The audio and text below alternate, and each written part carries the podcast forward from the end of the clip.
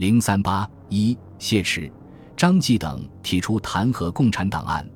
即国民党广州党部执行委员黄继禄、孙科向国民党中央提出制裁共产党活动的检举案之后，国民党中央监察委员邓泽如、张继、谢池于一九二四年六月十八日向中央执行委员会提出弹劾共产党案。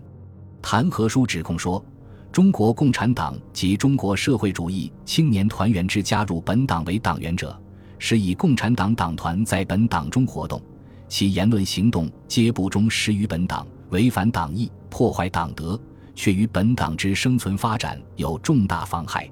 弹劾书的主要依据是中共三大关于国民运动及国民党问题的议决案、中共三届二中全会同志们在国民党工作及态度议决案。青年团二大关于中国共产党第三次大会报告决议案，以及《新青年》向导觉悟刊登的一些文章，这些议决案和文章大多强调共产党和青年团成员在国民党内应当保持自己组织上的独立性。如中共三大议决案提出，我们加入国民党，但仍旧保存我们的组织，并需努力从各工人团体中，从国民党左派中。吸收真有阶级觉悟的革命分子，渐渐扩大我们的组织，谨严我们的纪律，以立强大的群众共产党之基础。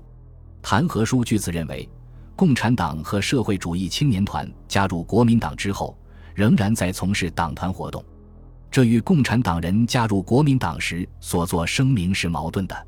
弹劾书引证了李大钊在国民党一大时提出的关于共产党人加入国民党的意见书。我党之加入本党，断乎不是为取巧讨便宜，借国民党的名义做共产党的运动而来的。我们加入本党是一个一个加入的，不是把一个团体加入的。可以说，我们跨党，不能说是党内有党。我们对于本党实应负着二重的责任：一种是本党党员普通的责任，一种是本党联络世界的革命运动以图共进的责任。我们来参加本党。而兼跨固有的党籍是光明正大的行为，不是阴谋诡计的举动。弹劾书认为，共产党和青年团的议决案规定，在国民党内从事秘密的党团活动，与李大钊所说“我们加入本党是一个一个加入的，不是把一个团体加入的声明相互矛盾。”弹劾书最后提出了以下意见：一、非反对共产党、社会主义青年团之加入本党；二、非反对或排斥共产党员、社会主义青年团员之加入本党为党员者个人；三、完全为本党之生存发展起见，认为绝对不以党中有党；四、共产党员、社会主义青年团团员之加入本党为党员者，纯系共产党在本党中之一种党团作用。鉴于这种情况，弹劾书认为非诉求根本解决，不足以维持本党之存在及发展。因而要求孙中山督促中央执行委员会从速严重处分，以为根本。一周之后，谢池、张继等国民党中央监察委员前往苏联顾问鲍罗廷在广州东山的寓所，与之辩论国共合作的问题。议题主要集中在三方面：一是国民党内的派系分野问题。谈话中，谢、张质问鲍罗廷是否承认党中有党。鲍罗廷回答说：“党中分派是不能免，党之中央执行委员会实际上不能做党之中心。当然，党内发生小团体，有左派、右派之分。如方瑞林等对中俄协定之宣言，可认为右派；共产党则为左派。”谢张称，共产党实际已将国民党视为对象，以如何对付国民党为切要目的。国民党不能不视共产党团为国民党本体上之大问题。鲍回答说：“无妨，反党皆有左右派之分。”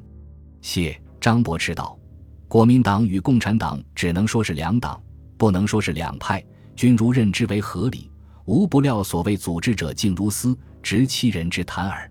二是共产党和社会主义青年团在国民党内从事党团活动的问题。谢。张问共产党是否应该在国民党内从事党团活动？鲍罗廷回答说：“国民党已死，国民党已不成党，只可说有国民党员，不可说有国民党。加入新分子如共产党者，组织党团，可引起就党员之竞争心，则党可复活。谢张之问说：“既然称国民党为腐败的党，共产党是新生的党，两党性质不相容，分道扬镳岂不更好？”鲍罗廷回答说：“第三国际认定中国革命只能用国民党党纲，不能用他种主义。”故使中国共产党及社会主义青年团全部加入国民党，如有不奉命者，则认为违反命令。谢张表示，国民党不能容忍共产党在其党内的党团作用。鲍罗廷称，今日两者本互相利用，国民党利用共产党，共产党利用国民党，为两相利用之结果，国民党更多得利益。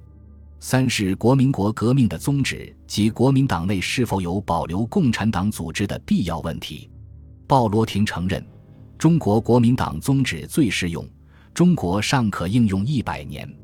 假使国民党改为共产党，无一不赞成，只有提皮包离广州耳。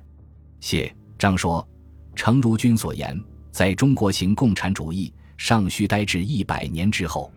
共产党全体既加入国民党，实行国民革命主义，又何必另挂中国共产党招牌，保留共产党组织业？鲍回答说：“国民党中央干部尚未能组织完好，不能指挥全体党员，又未能对全国最有关系之问题时时有所主张。共产党不能取消自己的组织。”鲍又曰：“国民党依多数决议，可自由地驱逐共产党员出党。”但不希望如此做。这次谈话本来应是消除双方分歧及误会的一次机会，但却成了一次严厉的政治交锋。鲍罗廷在谈话中直言不讳地称国民党已死，说国民党是一个腐败的政党，并流露出由共产党取而代之的意向。这无疑对谢张一派国民党人士构成了感情伤害，双方没有达成任何谅解，会谈不欢而散。